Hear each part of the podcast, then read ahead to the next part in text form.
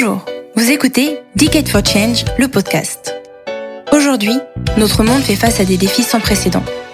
Le réchauffement climatique, l'effondrement de la biodiversité, la croissance des divisions et des inégalités au sein de nos sociétés. Pour relever ces défis, 2020-2030 doit être la décennie de l'action. 10 ans pour transformer les bonnes volontés en résultats à la hauteur des enjeux. C'est la responsabilité de chacun.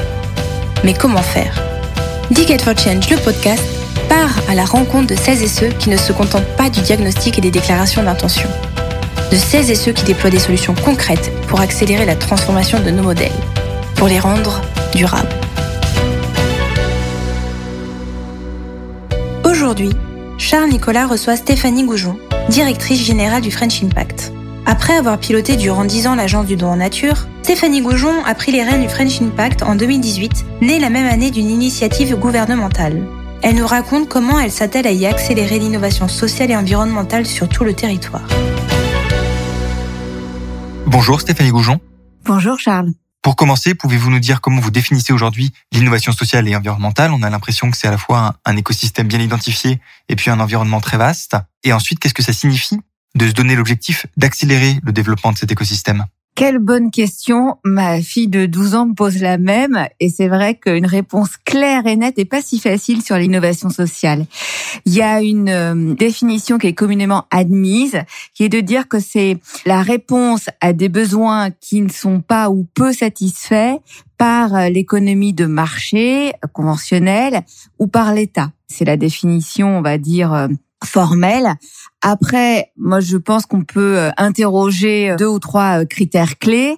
Un critère qui est celui de la proximité qu'il y une innovation sociale qui répond à des besoins. Je pense que le premier point, c'est la question de la proximité. Et c'est pour ça d'ailleurs que l'économie sociale et solidaire, qui souvent a promu beaucoup d'innovation sociale, est une économie de territoire, une économie de proximité. Euh, il y a un deuxième critère clé qui va être celui de l'agilité. Agilité euh, qui correspond euh, peut-être à des taille de structure relativement euh, modeste ou en tout cas une mentalité euh, très entrepreneuriale. Et moi, je voudrais aussi mettre en perspective euh, quelque chose de frustrant dans cette définition, c'est jusqu'à quand on est une innovation?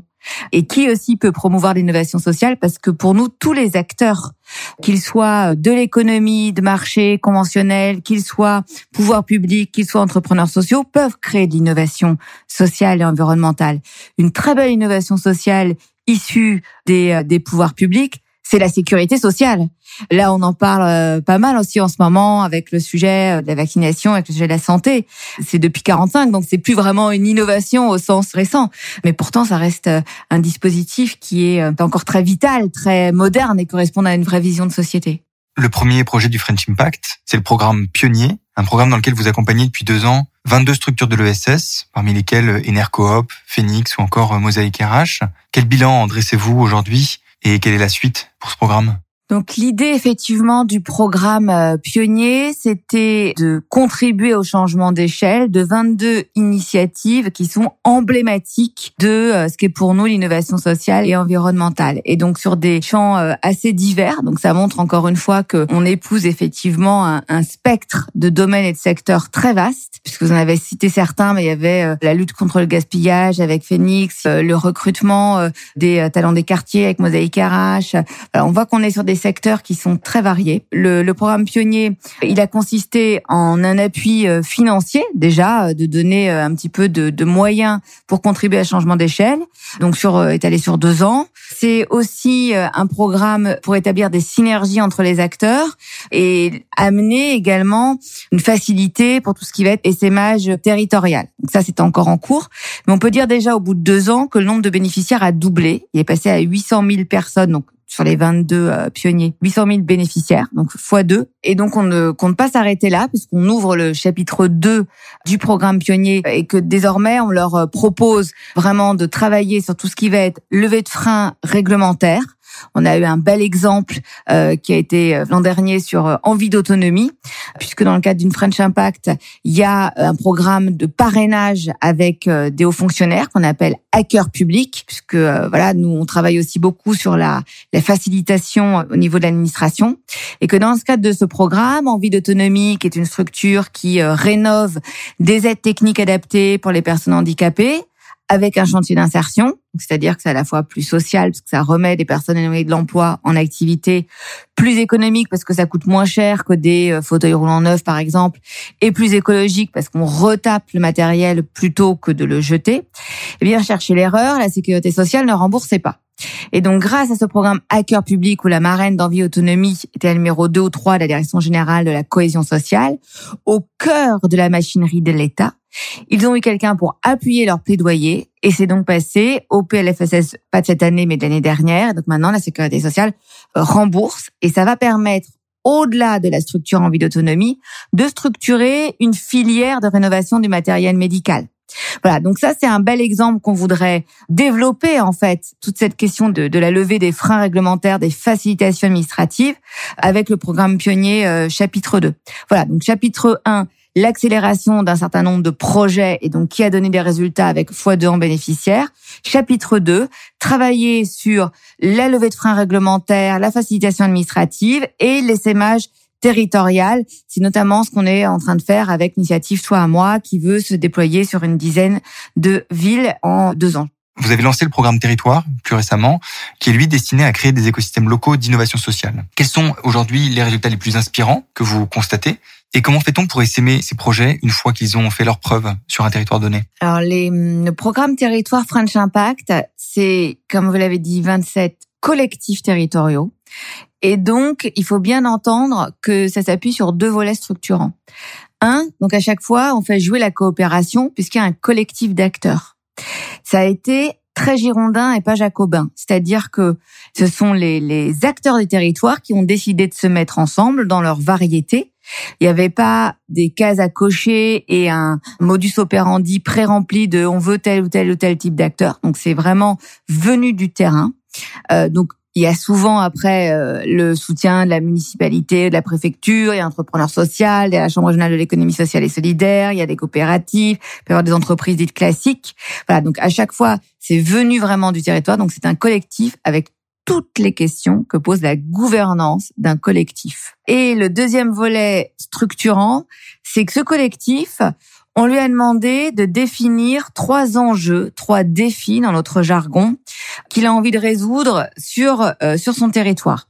Dans cette idée que la coopération, elle doit être active, elle doit avoir un impact. Coopérer, oui, mais pourquoi? Donc nous, on a orchestré cette mise en tension bienveillante et acceptée et, admise par le collectif, puisque c'est eux qui ont identifié les, les enjeux. Et donc l'idée est que cette coopération débouche sur des projets très concrets qui vont contribuer un petit peu à changer la vie des habitants du territoire. Donc ces projets très concrets, ça peut être euh, des circuits courts alimentaires, ça peut être des euh, tiers-lieux euh, transgénérationnels, ça peut être des filières de revalorisation des déchets BTP. C'est un gros sujet, on sait que l'économie sociale et solidaire est assez robuste sur le sujet de la revalorisation des déchets. Ça peut être une réflexion sur de l'habitat transgénérationnel. Voilà. Donc comment on les amène à passer de l'idée à l'action et aussi comment on peut stimuler des synergies interterritoriales. Ça, c'est très, très rare. Et en fait, nous, grâce à ces défis, on fait fonctionner nos 27 collectifs sur le, le truchement de filières d'excellence, c'est-à-dire que comme ils sont donc engagés sur des thématiques précises, bah on les réunit sur ces thématiques précises, qu'on structure en filière. Je vous ai parlé de la revalorisation des déchets BTP. Et donc ça permet d'une part que Mayotte parle à Roubaix qui parle à Nantes, euh, donc à créer de la mise en connexion, donc créer du transfert de, de compétences, donc créer de la valeur et créer de la cohésion. Et ça permet aussi de faire émerger des problématiques communes que nous, au French Impact, on va pouvoir relayer au niveau national. Vous voyez, on joue vraiment ce rôle de passerelle entre ces territoires et ce rôle de passerelle entre le local et le national. Donc tout ça dans une logique de filière d'excellence. Et donc en termes de réalisation, donc le programme est récent puisqu'il a été lancé en février 2019. Toute l'année 2019 a consisté à co-construire les feuilles de route. Et donc toute l'année 2020 marquée par le Covid a vraiment démarré l'accompagnement opérationnel et donc, en toute franchise, donc on peut vous dire déjà qu'on a 400 projets dans notre pipe, qu'on a lancé euh, filière de revalorisation des biodéchets, des déchets BTP, que l'an prochain, on va aller sur le bien vieillir et sur les achats responsables au niveau des collectivités. Mais aussi, euh, sachez que nous avons co-construit un référentiel de mesures d'impact avec les 27 collectifs et que nous sommes en pleine collecte des données. Donc j'aurai sûrement plus d'infos à vous donner début 2021. Hein. 2019, on a co-construit les filets de route. 2020, on commence à les mettre en œuvre et c'est là qu'on pouvait co-construire le référentiel. Donc j'aurai plus de biscuits début 2021. On le voit bien au cœur de tous ces programmes, l'idée c'est vraiment de, de, forger des alliances entre les acteurs de l'ESS, les pouvoirs publics et puis l'ensemble des entreprises quel est leur intérêt respectif à, aller vers ces alliances, à les développer? Et qu'est-ce qui les incite à se projeter dans ce type de démarche? Si on synthétise, on schématise, effectivement, le triptyque gagnant, c'est les pouvoirs publics, que ce soit euh, échelon national ou local, facilitateur, comment euh, l'État peut jouer un rôle facilitateur ou qu'on peut avoir une administration de service. Euh, c'est le grand groupe avec un pouvoir amplificateur et l'entreprise sociale ou l'entreprise de, de, de l'ESS euh, qui amène euh, cette agilité dont on parlait tout à l'heure, cette euh, facilité d'innovation parce que au plus près des besoins. Et on peut rajouter aussi peut-être à ce triptyque les citoyens, mais qui sont de facto un peu embarqués en fait dans la dynamique démocratique hein, d'un certain nombre de structures de l'ESS. Et pourquoi il faut mettre ce type de coopération en place? C'est parce que les enjeux sont très complexes aujourd'hui et que le silotage et que le décloisonnement a bien euh, prouvé sa capacité à générer de l'échec. Euh, donc la coopération, c'est euh, pas du tout bisounours. C'est prouvé par des grands chercheurs à Harvard. C'est prouvé dans la stratégie du jeu de Go. C'est toujours la stratégie gagnante. Peut-être plus difficile à mettre en place, mais c'est toujours la stratégie gagnante. Et nous, ce qu'on propose au French Impact, c'est de donner un terrain de jeu concret pour coopérer. Parce que moi, il y a quelque chose qui m'agace beaucoup, c'est les grands discours incantatoires vis-à-vis de l'administration et des fonctionnaires, par exemple, ou de l'État, pour dire il faut que l'État soit facilitateur. De le dire comme ça, c'est très joli, mais c'est quand même mieux d'amener une problématique concrète. Donc, au travers, par exemple, des parrainages que nous organisons et que j'ai mentionné tout à l'heure, entre des hauts fonctionnaires et des entreprises sociales. Voilà, donc je pense que c'est c'est ça qui manque aujourd'hui pour passer du discours euh, de la coopération à l'acte, c'est euh, qu'on puisse faire cette ingénierie au service de projets concrets qui vont vraiment contribuer à faire euh, évoluer notre modèle. Alors, on n'a pas encore parlé des investisseurs. Je sais pas où vous les mettiez dans votre interrogation sur les coopérations, mais c'est quand même aussi le, le nerf de, de, de la guerre. Alors, investisseurs ou financeurs.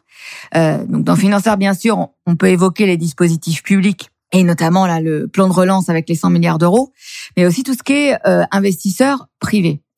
Et euh, là, ce qu'on observe, c'est que justement, si on veut créer les conditions de cette coopération et des rencontres, il y a un risque d'asymétrie qu'il faut combler une asymétrie entre les mesures exceptionnelles qui sont prises par Bercy euh, ou euh, les fonds qui sont mobilisés en général à Paris par des investisseurs privés et les retombées réelles, rapides sur les territoires dans des projets à impact.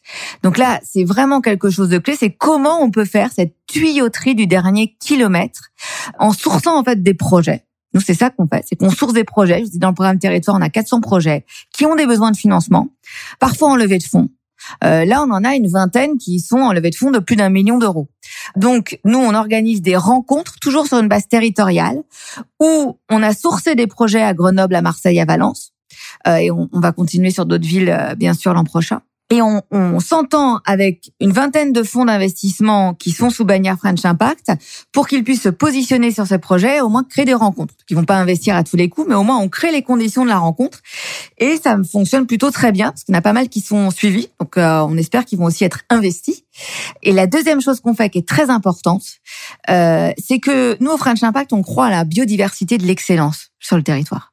On n'a pas la pensée unique de dire il faut euh, il faut faire que des licornes. D'abord, moi j'ai jamais vu de licorne. Euh, et j'ai un copain qui dit euh, il y a des licornes d'accord, mais il y a aussi des très jolis poneys. Bon, donc vous avez compris ce que je voulais dire, c'est que bien sûr il faut des modèles, il faut des locomotives, il faut des boîtes qui lèvent beaucoup d'argent euh, à condition qu'après elles créent beaucoup d'emplois. Mais ce qu'il faut aussi, c'est assurer un maillage sur le, territoire. C'est qu'il faut promouvoir tous les types d'excellence. Il y a la biodiversité naturelle et la biodiversité aussi au niveau entrepreneurial. Et donc pour que ça fonctionne, pour qu'il y ait effectivement des licornes, bah, il faut qu'il y ait des très jolis poneys. Et pour qu'il y ait des très jolis poneys, bah, il faut qu'il y ait aussi d'autres types de financeurs que uniquement du fonds d'investissement. Donc on articule un continuum de financement. On met en place en fait des ateliers d'articulation des différents financeurs. Donc c'est-à-dire qu'il y a les fondations d'entreprises qui viennent et qui peuvent tout à fait agir avec du mécénat à impact.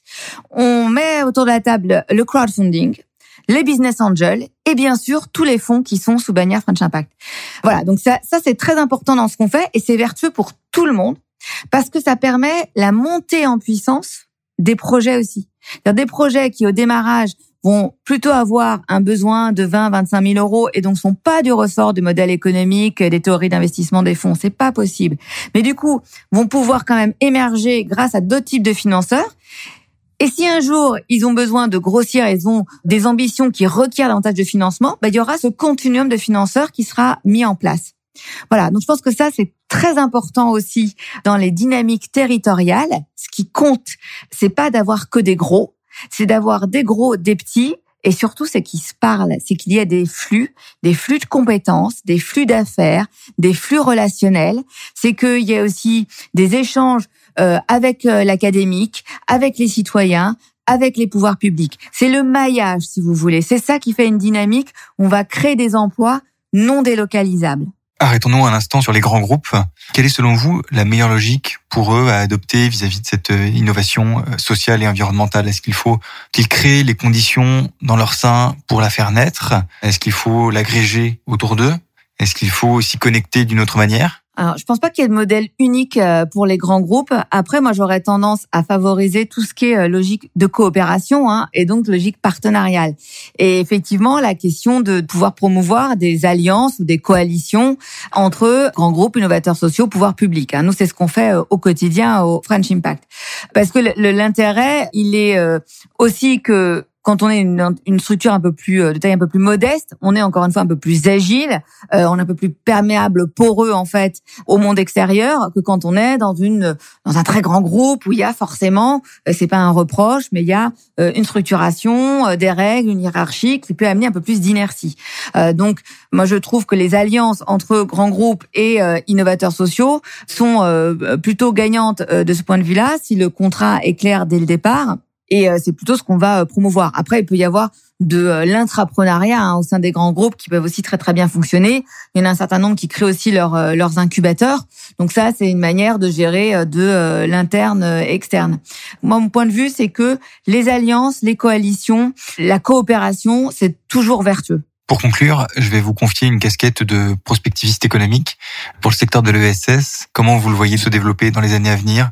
Comment est-ce qu'il livrera complètement son potentiel de création d'emplois, de création de richesses pour les territoires? Alors là, vous voulez, euh, oui, prospectiviste ou, euh, ou euh, Madame Yerma, euh, j'allais dire, je pense que là, on a un momentum où ça peut basculer dans le bon sens ou pas. Puisqu'il y a effectivement beaucoup d'argent qui va être injecté. Euh, et la question est de savoir euh, où cet argent va être euh, réellement investi et s'il va être investi dans la transformation du modèle. donc, si vous voulez qu'il y ait un changement systémique, qu'il faut aussi adresser, c'est la question de la mesure et de la comptabilité et des indicateurs dits extra-financiers. Pour moi, la, la cible, c'est d'avoir une comptabilité, euh, peu importe comment on l'appelle, dite durable ou triple capital, euh, qui prenne en compte que la performance, c'est une triple performance économique. Bien sûr, il faut être pérenne. Pour être pérenne, il faut être un minimum rentable, euh, mais aussi social et environnemental.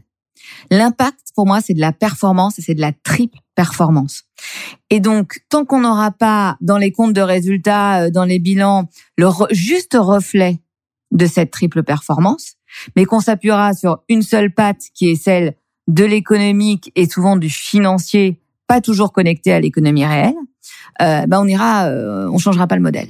Si on veut une transformation systémique, il faut adresser euh, la comptabilité et peut-être dans un premier temps les indicateurs extra-financiers. C'est un des grands combats de Bercy au niveau européen en ce moment. mais pour moi, la cible, c'est carrément les normes, les normes comptables. Merci beaucoup Stéphanie Goujon. Merci à vous.